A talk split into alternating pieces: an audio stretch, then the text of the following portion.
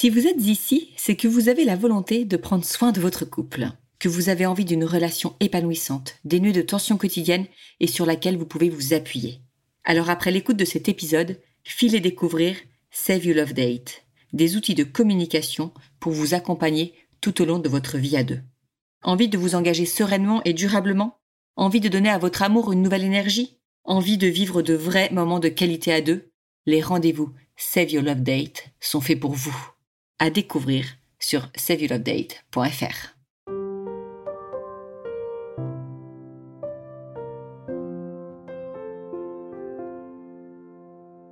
Bienvenue au cœur du couple, le podcast qui se met au service de votre couple. Nous vous proposons ici un espace d'échange pour vous aider à prendre à deux le pouvoir de votre vie de couple. Je suis Soisy Castelnerac, créatrice du concept Save Love Date. Je veux ici vous accompagner en échangeant avec vous sur les difficultés que vous rencontrez pour faire grandir votre amour.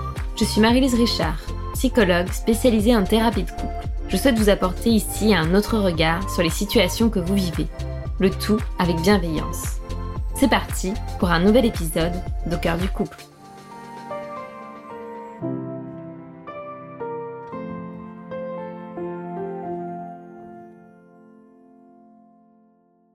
Aujourd'hui, Marie, 36 ans, nous présente sa famille recomposée.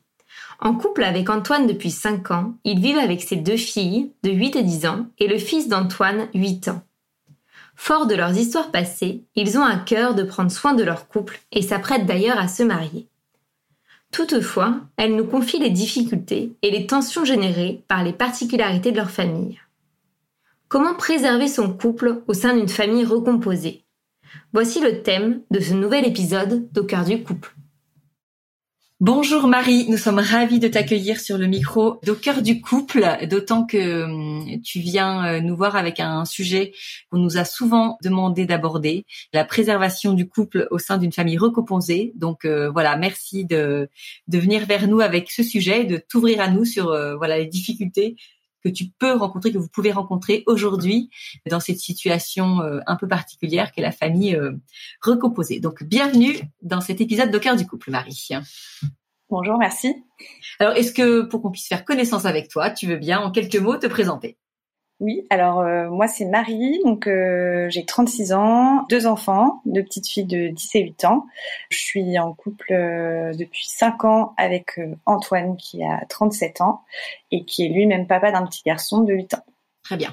Est-ce que, alors, comme vous êtes tous les deux une famille recomposée, est-ce que tu veux bien nous, en dire un petit peu plus sur chacun la façon, enfin, comment vous êtes rencontrés, ou est-ce que vous en étiez chacun de vos histoires quand vous vous êtes rencontrés? Alors on s'est rencontrés euh, après euh, nos séparations euh, respectives de nos de, nos précédentes relations et père et mère respectifs de nos enfants. Donc c'était assez frais puisque moi ça faisait à peu près un an que j'étais séparée et lui à peu près six mois. Donc nos enfants étaient petits puisque bah, Margot avait 4 ans, mon aîné, et Alice 2 ans et demi, et, euh, et Victor, donc le, fils d'Antoine, lui avait à peu près euh, 2 ans, 2 ans et demi. Et on s'est rencontrés via un site de rencontre. D'accord.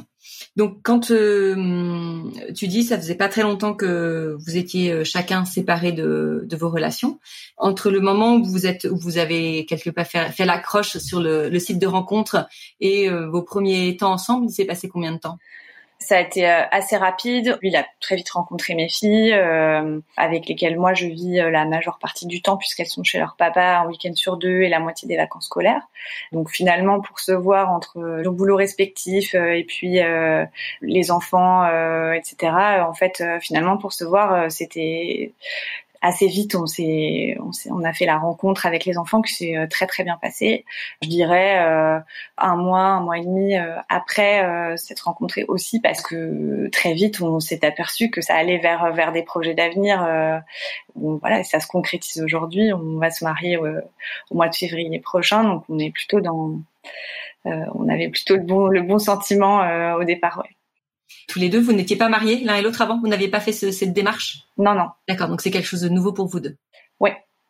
Et aujourd'hui, vous êtes une vraie famille recomposée, vous vivez sous le même toit, vous avez euh, des temps euh, communs tous ensemble? Alors oui, on a on a une maison, euh, on a acheté une maison ensemble. ça fait trois ans maintenant. Donc on vit la semaine à quatre, un week-end sur deux donc à cinq.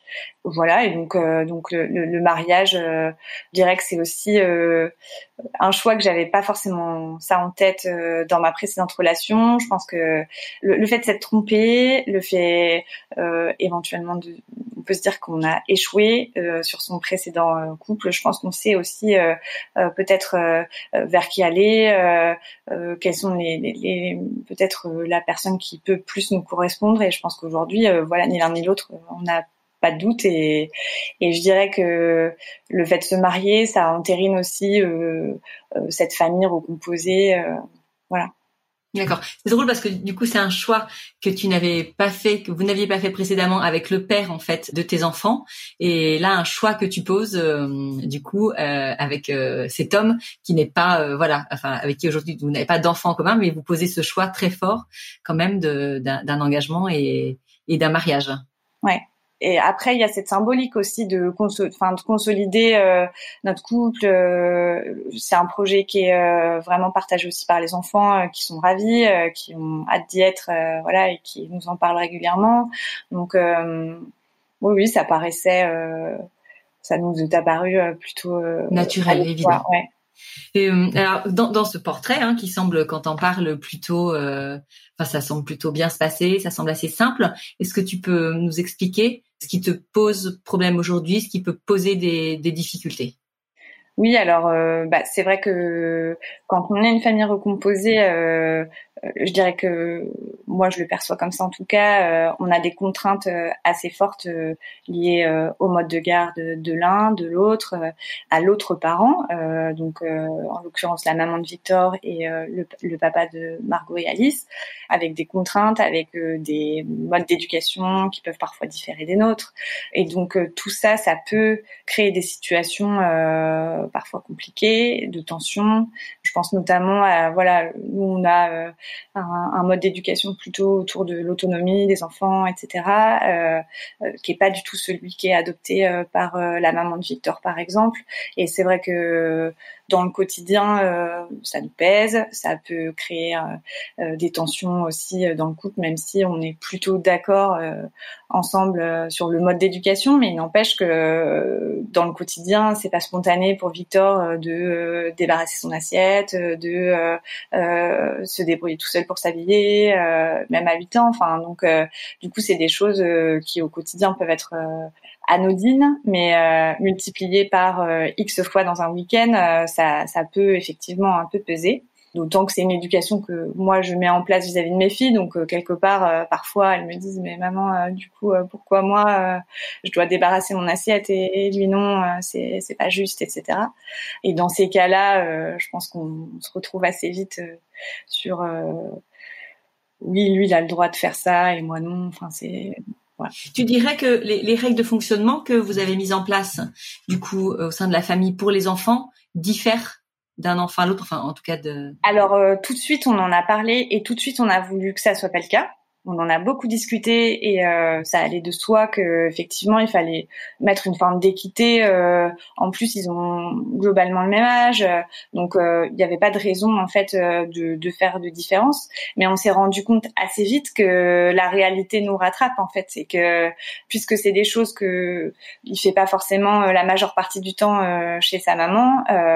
pendant longtemps, il mangeait pas tout seul avec ses couverts jusqu'à je dirais six ans et demi, sept ans. Donc euh, c'est des choses euh, qui me semblaient euh, acquises à cet âge-là et du coup je pense que ça, ça a pu créer de, l'agacement, voilà. Des... Mais de base on a on a le souhait en tout cas de d'avoir une, une équité justement, ouais ça fait partie des garde-fous euh, de, départ, en se disant on a envie que que, que cette famille ça soit pas euh, 2 plus 3 et qu'il y ait des règles différentes euh, et qu'on soit bien euh, dans une logique de famille.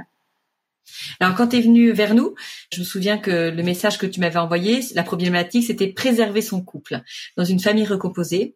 c'est vrai qu'on peut se dire que hum, en soi, un des luxes des familles recomposées, c'est le temps que vous pouvez avoir assez régulièrement euh, sans vos enfants. Quand euh, les tiens sont chez leur père et le petit Victor est chez sa maman, euh, du coup, de façon très récurrente même, voilà, si, ça, revient.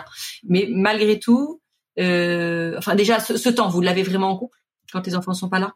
Alors oui, euh, c'est sûr que on s'organise euh, assez facilement et ça peut paraître un luxe en effet de des dîners au restaurant les week-ends on n'a pas d'enfants, il n'y a pas de babysitting. C'est c'est sûr que c'est extrêmement simple à mettre en place. Donc oui, ce temps-là on l'a un week-end sur deux en quelque sorte.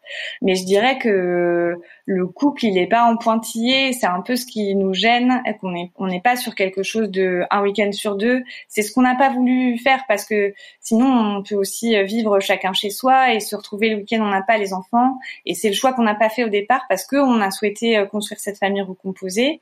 Et au cœur de cette famille, il y a notre relation de couple et on a envie qu'elle existe aussi quand on a pas quand, quand on a les enfants justement. Donc est-ce que tu dirais que ce qui te manque, c'est le fait que dans, la vie finalement de tous les jours, hormis c'est un week-end sur deux, tu as l'impression d'avoir une vie de couple un peu euh, un peu au rabais ou qui passe au second plan. Ouais, c'est exactement ça, ouais. Avec des problématiques euh, euh, bah, de qui sont exacerbées euh, quand on est le week-end à 5, effectivement. Ouais où on a l'impression que et ça reste euh, finalement les, les temps euh, les temps de loisirs euh, d'une famille normale hein, je pense le fait d'avoir ses week-ends en famille ses vacances c'était assez assez flagrant sur les vacances d'été notamment. On a envie voilà d'avoir ce couple et puis les enfants autour qui constituent cette famille voilà. Et nous, on est plutôt dans une logique où on gère les différences de d'éducation. Euh, quand quand l'enfant n'est pas là, on doit on doit le réadapter. du coup, on passe beaucoup de temps euh, en fait dans ce temps de loisir à à s'occuper des enfants, à à remettre euh, les choses un peu d'équerre et et, et du coup le couple il est il est plus trop là il a plus sa place. Est-ce que tu dirais que finalement, c'est plus simple les semaines où il n'y a que tes filles comparé à quand effectivement il y a le petit Victor qui arrive et que là il faut remettre en place une nouvelle euh, une nouvelle organisation. Est-ce que tu il y a une différence aussi ou? Alors oui, je dirais oui aujourd'hui, mais je pense que ça a été aussi difficile pour Antoine au début de créer ce lien avec elle. Euh, euh, de, on, avait par exemple une problématique un peu de, je vais pas dire d'autorité, mais en quelque sorte, euh, elle m'écoutait moi, euh, lui qui était au plus au départ dans une logique de bah, qu'elle l'apprécie, etc. Donc il a, il n'avait pas euh, ce rôle euh, un peu euh, de, de, de, recadrage parfois ou de, et donc assez vite elles, elles ont très bien compris. Hein, donc et je pense que ça, ça a pu être compliqué au début pour lui notamment. Donc maintenant, je dirais que c'est, ça se passe bien parce que les choses ont été dites et que lui, il ose aussi davantage. Maintenant, on, est sur quelque chose de, de, peut-être un peu plus établi, mais au départ, ça, ça a pu être aussi difficile pour lui. Hein. Mais aujourd'hui, oui, en effet, je pense que c'est plus simple euh, parce qu'elles sont plus souvent euh, avec nous et que les, la vie de famille à quatre, euh, c'est la majeure partie de leur temps à elles aussi. Donc. Et est-ce que il vous arrive d'avoir Victor qu'avec vous deux, sans tes filles? Alors oui, ça arrive. Donc il connaît aussi lui ce côté de ne vous de d'avoir ses enfin son père et et toi que pour lui? Ouais ouais, ça arrive. c'est c'est quand même assez rare, mais ça arrive ça arrive, d'accord. Quand on a préparé le, quand on a échangé avec toi pour préparer l'épisode, tu nous disais que tu avais un sentiment de, parfois de double vie. Je trouve ça intéressant. Si tu peux nous redire un petit peu, parce que je pense que ça peut parler, tu vois, peut-être à, à plusieurs personnes qui vont nous écouter et qui vivent la même chose que toi et qui s'entendent pas forcément toujours euh, de d'autres. Est-ce que tu peux nous expliquer un petit peu ce sentiment? Bah c'est c'est euh, un peu ce qu'on évoquait sur euh, les week-ends on est seul et euh, euh, on est on est vraiment dans un couple euh, à deux plutôt bah, proche avec que nous à penser pas de contraintes aucune contrainte finalement de logistique parce que quand on est deux bah on se retrouve un petit peu sur le mode de quand on n'avait pas d'enfants. Je pense que ça parlera probablement à tout le monde. Et puis bah, bah, le, le reste du temps où on a, je dirais même qu'on a même un peu une triple vie où on a ce mode quand on est en semaine avec les filles où là on est dans quelque chose de logistique, euh, mais vraiment lié à, au rythme, euh, bah, un peu métro boulot dodo. Où on a chacun nos, nos boulots respectifs et puis euh, l'école des enfants, etc.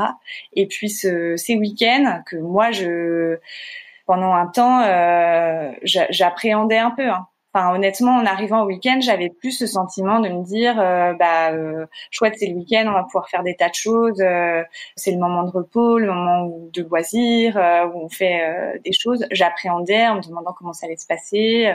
Les repas sont toujours compliqués, les sorties parfois un peu difficiles, savoir comment. Enfin, voilà. Je pense que c'est aussi lié à une problématique un peu particulière. De, de, vraiment de différence d'éducation d'un côté de l'autre mais euh, mais voilà c'est exacerbé parce que on a ce sentiment on, on maîtrise pas et on n'a pas la main et on essaye de faire des choses mais on mais on n'y arrive pas parce que on n'est pas tout seul à jouer dans donc c'est cette partie là qui est un peu compliquée ouais hmm. et tu nous as dit que donc euh, vous aviez un, enfin plus qu'un projet de mariage, vous allez vous marier en février. Est-ce que vous avez euh, tous les deux parlé d'avoir un ou plusieurs enfants ensemble? euh, on en a parlé. Euh, pour l'instant, c'est pas c'est pas à l'ordre du jour. Après, on, voilà, on en, a parlé. Je pense que Antoine est peut-être un peu plus près que moi. Je pense que voilà cette problématique-là, un peu de de, gestion, euh, me refroidissent un peu pour l'instant. Et je pense que j'ai pas encore envie de me lancer dans l'aventure d'un autre enfant, mais non pas que Enfin, je suis persuadée que ça, ça, serait un père super et que voilà que. Mais j'ai peur que ça rajoute dans la difficulté euh, du quotidien, quoi, déjà. De... Ouais. Donc juste pour conclure, tu, tu, voilà, on, a bien compris les problématiques euh, qui pouvaient se poser au quotidien, euh, qui sont générées principalement par l'organisation et l'éducation euh, auprès des enfants. Ce temps aussi dont tu as l'impression que vous manquez euh, dans le quotidien, alors que vous avez vos bulles tous les 15 jours. Après, c'est comme si en fait, euh, dès que le lundi arrivait, que les enfants revenaient, le couple était relayé euh, au second plan. Donc c'était en fait à chaque fois une, une gymnastique un petit peu et de se dire, bah, on a vécu quelque chose bien pendant deux jours, enfin que pour nous. Et là, à nouveau, pendant 15 jours, il va falloir se mettre au second plan et, et oublier un peu son couple en fait. Tu nous l'as pas dit, donc ça donne pas l'impression que du coup ça crée beaucoup de de, tension entre vous Est-ce que par exemple Antoine, il a les mêmes inquiétudes que toi ou est-ce que lui, euh, le rythme lui va très bien? Euh, Est-ce que c'est, c'est parenthèses à deux tous les 15 jours et après le fait que vous soyez dans un quotidien avec un couple moins présent, est-ce que ça lui pose problème aussi ou c'est plus pour lui c'est plus facile à vivre? Euh, alors on en parle beaucoup. Je pense que lui euh, le vit pas bien aussi parce qu'il sent que pour moi c'est compliqué. Euh, il est tout, enfin, je pense qu'il est tout à fait euh, raccord sur le fait qu'on s'oublie quand on n'a pas les enfants. Euh, moi, quand on a les enfants, peut-être. Euh, oui, quand on a les enfants, pardon. Et du coup, moi, c'est une concession que j'ai pas envie de faire, que j'ai plus envie de faire, et j'ai pas envie d'être un couple que quand j'ai pas mes enfants ou que quand on n'est pas. En... Enfin, j'ai envie d'être un couple tout le temps. Je pense que ça, c'est quelque chose dont on a on a beaucoup échangé autour de ça et notamment dernièrement et je, pense que du coup le lui il est dans la même euh, enfin il a envie qu'on soit heureux donc euh, je pense qu'il est dans la même logique. Après est-ce que ça le gêne autant? Je sais pas parce que il n'est pas dans la même euh, contrainte que moi, notamment vis-à-vis de vis-à-vis de son fils, parce que parce que c'est, enfin, je, je serais pareil avec euh, avec mes fils, c'est-à-dire que lui c'est une donnée immuable pour lui, alors que il, voilà, il, il, peut pas s'en détacher. Moi, euh, je pourrais envisager euh, de, de, me, de, me, séparer de, de, lui. Euh, lui, il peut pas, il peut pas envisager, il n'a pas le souhait de, se séparer de moi et il peut pas envisager de se séparer de son fils. Et puis, et puis il y a aussi cette problématique-là que j'ai pas trop évoquée, mais c'est aussi le, le fait de créer des liens un peu un peu croisés, c'est-à-dire moi des liens avec son fils, lui des liens avec mes filles. Enfin, je pense que c'est aussi tout ça qui qui, euh, je trouve, euh, rajoute, recimente encore le couple, le fait qu'on s'entend bien. Euh, moi, je vois quand ils s'entendent il s'entend très bien avec mes filles. Moi, je m'entends bien avec Victor. On a aussi des, quand même des moments de complicité. Je pense que ces moments-là, peut-être pas suffisamment euh, à notre goût, mais euh, je pense que ces moments-là, c'est aussi des moments où on se dit, bah oui, on a choisi la bonne personne parce que il est proche de mes enfants, parce que euh, quand je vois ces moments de complicité, ça me plaît. Je, je, je dirais, je, je l'aime encore plus. Enfin voilà, je, je, je me vois bien continuer ma vie avec lui, etc. Et je pense que ça, oui, c'est des choses euh, qui préoccupent aussi. Merci beaucoup, Marie. Euh, je crois que voilà, on a, peut avoir une belle, euh, enfin, on a une, belle idée de ce que vous vivez aujourd'hui, de ce qui peut poser problème. Je suis sûre que ça a énormément inspiré Marie-Lise, voilà, à qui maintenant je, laisse la parole pour qu'elle puisse t'éclairer un petit peu sur ce que vous vivez.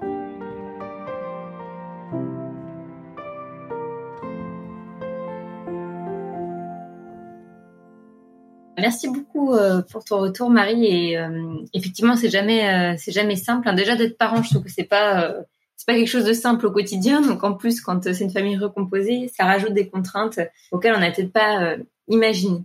Là, il y avait différents points que j'avais relevés sur lesquels je voulais revenir. Déjà, je vois bien aussi à quel point ça prend de la place, peut-être en termes d'agacement ou peut-être même de colère ou de déception quand l'autre l'autre parent enfin, absent a pas le même mode d'éducation. Et moi, je m'interroge sur comment vous pouvez euh, parler de ça, de l'agacement. Euh, ah bah j'en sais rien. Sa, mère, elle a encore fait ça, ou sa maman, elle a fait ça, ou enfin il revient, il est encore pas bien, ou euh, il a encore régressé. Et en fait, je me dis, enfin avec tous les couples que je vois, ça peut vite phagocyter à la fois le couple et même l'espace et la relation avec l'enfant en fait, dès qu'on observe quelque chose, on va le souligner. Bah regarde, elle a encore oublié cette affaire dans son sac, ou elle a pas donné les choses, ou euh, elle a pas participé pour, j'en sais rien, pour telle euh, telle activité.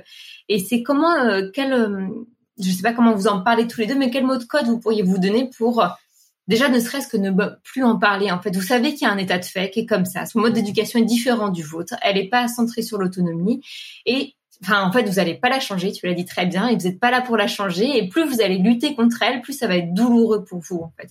Plus vous allez vouloir bouger les choses sur l'autre côté et euh, dans, ce qu'elle peut faire avec Victor, plus ça va être douloureux pour vous. Donc, comment vous pouvez aussi trouver un petit nom de code euh, assez drôle? Moi, je sais qu'avec mon mari, on fait ça quand on dit des bêtises, on se dit un petit truc pour s'arrêter. Genre, tu, tu, tu terrible là, mais euh, pour euh, ne serait-ce que même pas en parler ou juste en parler vous dites bon allez on prend la cinq minutes euh, de décontraction ou on balance un petit peu mais de vous imposer à ce que ce soit bien rythmé juste dans un cadre de temps et que ça vienne pas déborder parce que vous pourrez en parler pendant des heures. Parce que c'est agaçant et c'est hyper frustrant quand on est parent de voir que son enfant et ben franchement c'est douloureux hein, en tant qu'enfant de se dire enfin en tant que parent de voir que son enfant il grandit en plus pour lui en tant que papa 80% du temps dans un cadre de vie qui lui correspond pas. Donc j'imagine la douleur que ça doit être. il pourrait en parler pendant des heures.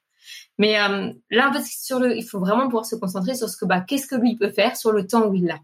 Donc pouvoir aussi lâcher ça, se dire bah comment je peux lâcher prise. Ça fera du bien, je pense aussi à Victor, parce que s'il sent qu'il y a moins de tension par rapport à ça, vous partez d'un principe que bah c'est un état de fait. Ça ça nous correspond pas, mais bah c'est comme ça et on va arrêter d'en parler. On va arrêter de vouloir modifier les choses. Donc vraiment ça, je t'invite à co-construire avec ton fiancé. Qu'est-ce que vous allez pouvoir mettre en place pour pouvoir vous stopper quand vous partez trop loin dans les critiques ou les reproches vis-à-vis de de son ex-compagne, la maman de Victor, ou inversement, toi, avec ton ancien compagnon, pour pouvoir vous, vous stopper et arrêter de, de, partir dans des choses qui, au final, vous aurez aucune prise et aucun changement? Euh, l'autre idée que j'avais, euh, que je voulais aborder avec toi, tu as beaucoup parlé de l'éducation des enfants, comment ça venait aussi phagocyter votre couple, prendre beaucoup de place dans votre vie de famille.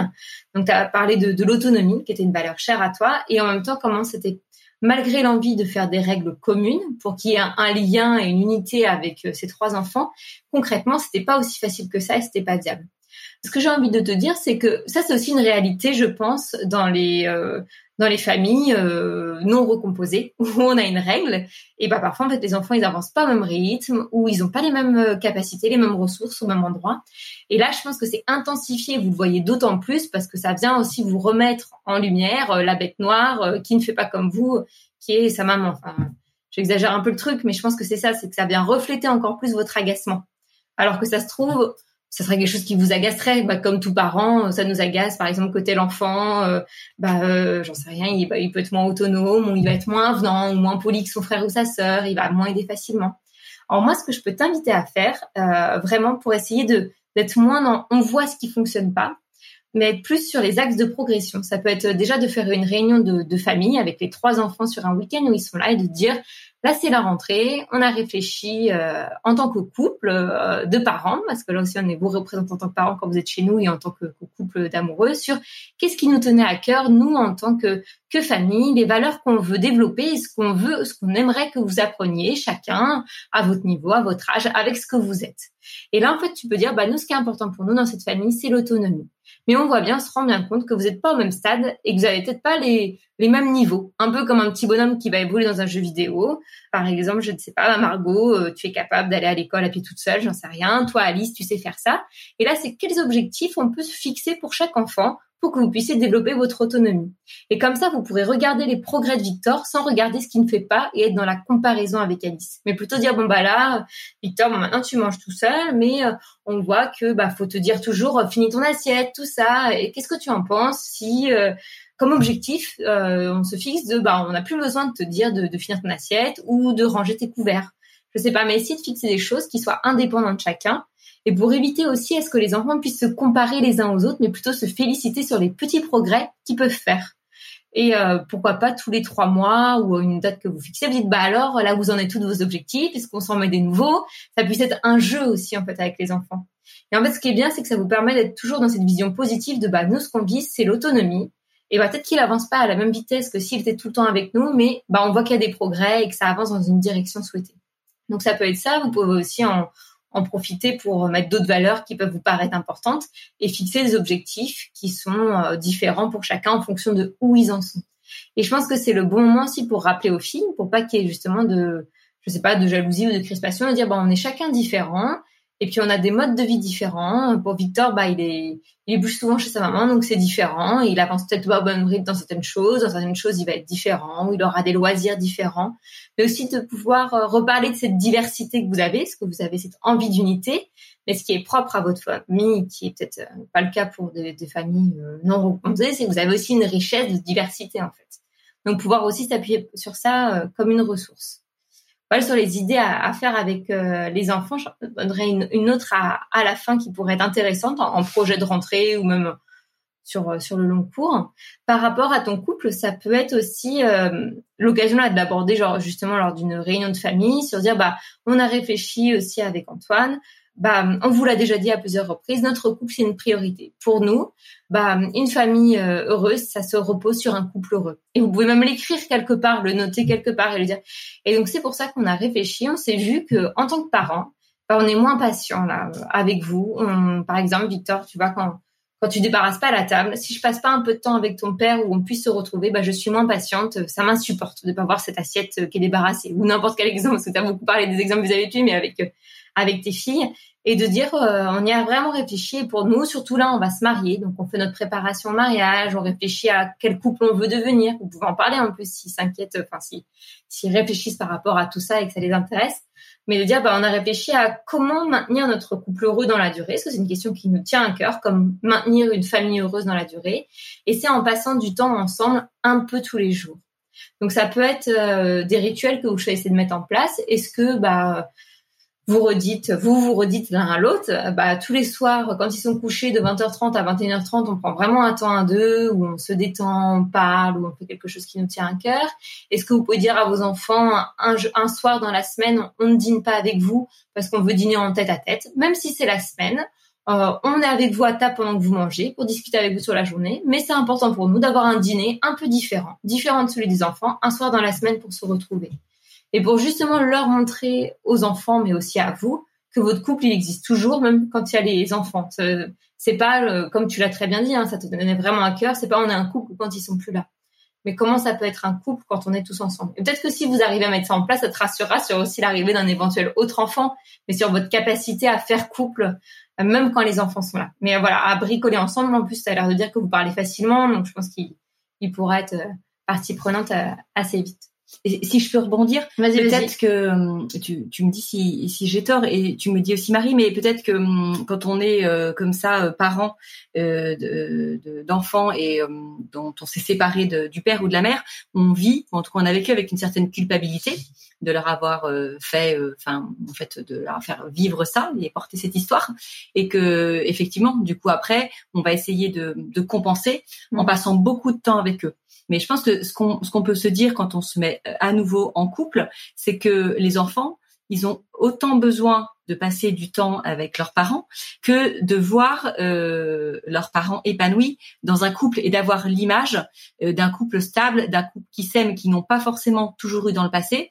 Et là, pour eux, ça va être très rassurant. Donc, ce temps sur un dîner que vous n'allez pas forcément passer avec eux parce que vous avez choisi que ce soir-là vous dîniez à deux, vous pouvez culpabiliser en vous disant bah, déjà je l'ai pas vu la semaine dernière si j'enlève déjà un dîner lui ça va lui manquer. Je pense que ça peut être une en fonction des besoins de l'enfant évidemment et de une période de vie mais ça peut être une fausse idée. C'est que lui ça peut être d'autant plus rassurant de sentir que bah, sa maman, son papa est bien dans ce couple, qu'il il voit, euh, il lui donne une belle image de l'amour et que c'est pas grave si euh, ce soir il a pas eu le, il a pas eu ce dîner avec eux en fait, que lui il va euh, aller s'endormir d'autant plus sereinement qu'il a senti que ce couple de, voilà avec lequel il vivait était bien et était mmh. serein. Surtout que ça vous empêche pas de passer le moment à table avec eux et de discuter. Donc l'un n'empêche pas l'autre de passer du temps mais c'est aussi de pouvoir être vraiment euh, en tête à tête avec euh, celui qu'on aime. Oui, c'est ça. Donc là, effectivement, on, on peut se dire que on peut quand même passer ce temps à table. Ça, ça n'enlève pas de temps, mais quand c'est des activités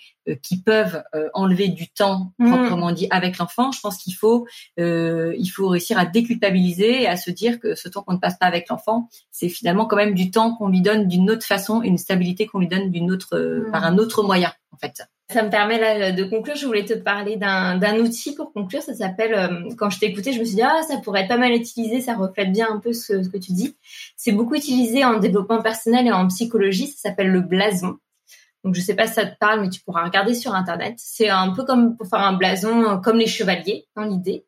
Et en fait, on invite euh, tous les membres de la famille à dessiner ce blason et on le divise en quatre cases. Donc après, il y a différents modèles sur Internet, mais en idée, je pourrais dire, dans une case, c'est euh, la personne. En fait, on invite chaque membre de la famille à dessiner dans chaque case. Dans une case, on dessine bah, son passé. Quel dessin représenterait son passé? Dans l'autre case, c'est qu'est-ce que je pourrais dessiner pour représenter mon objet symbolique? C'est quoi mon objet qui me symbolise? Quelque chose qui nous symbolise. L'autre case, c'est un peu... Euh, le présent, c'est euh, bah, notre lien, notre famille aujourd'hui, comment je la dessinerais, comment je la symboliserais? Et la dernière case, c'est notre futur. Comment j'envisage notre futur? Tout en haut, on note un peu une devise. Quelle est la devise de ma famille? Ça, ça peut être une activité que vous pouvez faire en fait ensemble.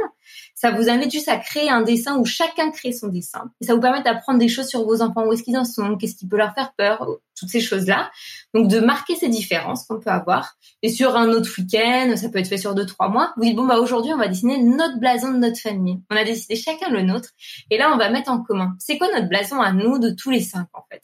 C'est quoi notre devise à tous les cinq? C'est quoi notre objet symbolique? Et chacun donne son avis. Ça peut être une construction que vous pouvez faire progressivement, mais ça peut être des idées justement pour marquer cette unité que tu avais envie. Mais ce qu'il faut pas oublier, c'est que derrière l'unité, il y a aussi la différence en fait. Et c'est de pas oublier cette différence qui fait votre richesse.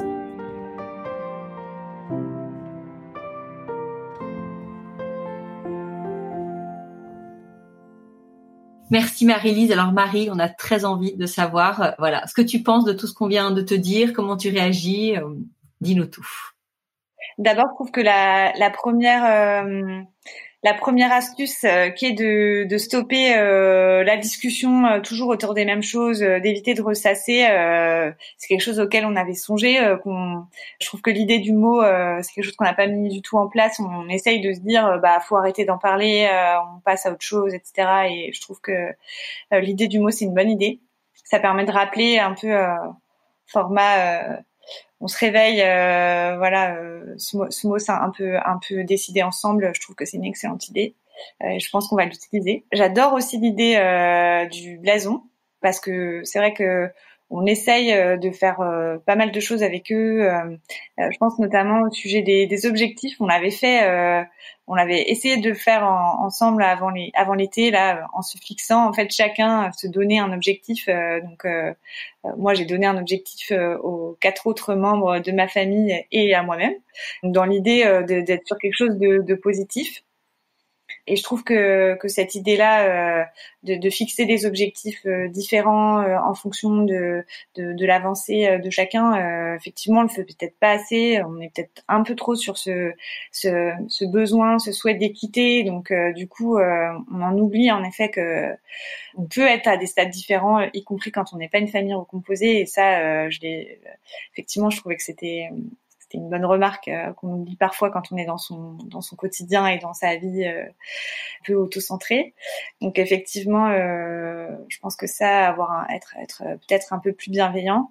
Donc il y a ce côté éviter l'agacement en se trouvant des temps à deux, effectivement, on est, qui, peuvent permettre de recharger la batterie et d'augmenter sa jauge de, de, de, seuil de tolérance. enfin, c'est aussi quelque chose que qu'on essaye de faire, euh, mais le, fait de l'avoir comme ça, euh, le dire et de le partager, je pense que c'est c'est bien de se le rappeler. Donc euh, non non, je trouve que toutes ces toutes ces idées sont plutôt je pense qu'on va on va on va tenter. On vous enverra le blason. Ben, avec avec grand plaisir, on sera ravis euh, d'avoir de, de vos nouvelles. Merci Marie-Lise et merci Marie pour la richesse de cet échange. Ce que je trouve top, c'est que il y en a peut-être qui ont commencé ce, à écouter cet épisode en voyant le thème, en disant famille recomposée, ça me concerne pas, mais que finalement, en écoutant les problématiques, en écoutant les conseils, ben on se rend compte qu'on peut aussi en fait les mettre en pratique dans notre famille, même si elle n'est pas euh, recomposée. Donc euh, c'est vraiment euh, très intéressant. Donc merci beaucoup Marie d'être venue vers nous. N'hésitez pas vous aussi euh, vous voulez partager avec nous une problématique, échanger avec nous. On vous attend avec grand plaisir. Et puis n'hésitez pas euh, à diffuser euh, cet épisode et les autres épisodes autour de vous. Merci à tous et à très bientôt.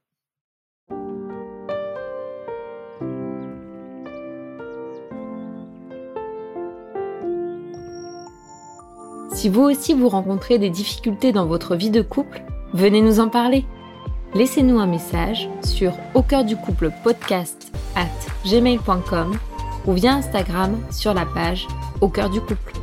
Nous sommes là pour vous. Merci pour votre écoute et n'hésitez pas à vous abonner, à partager et à nous mettre des étoiles. Et n'oubliez pas, vous êtes les premiers acteurs de votre couple.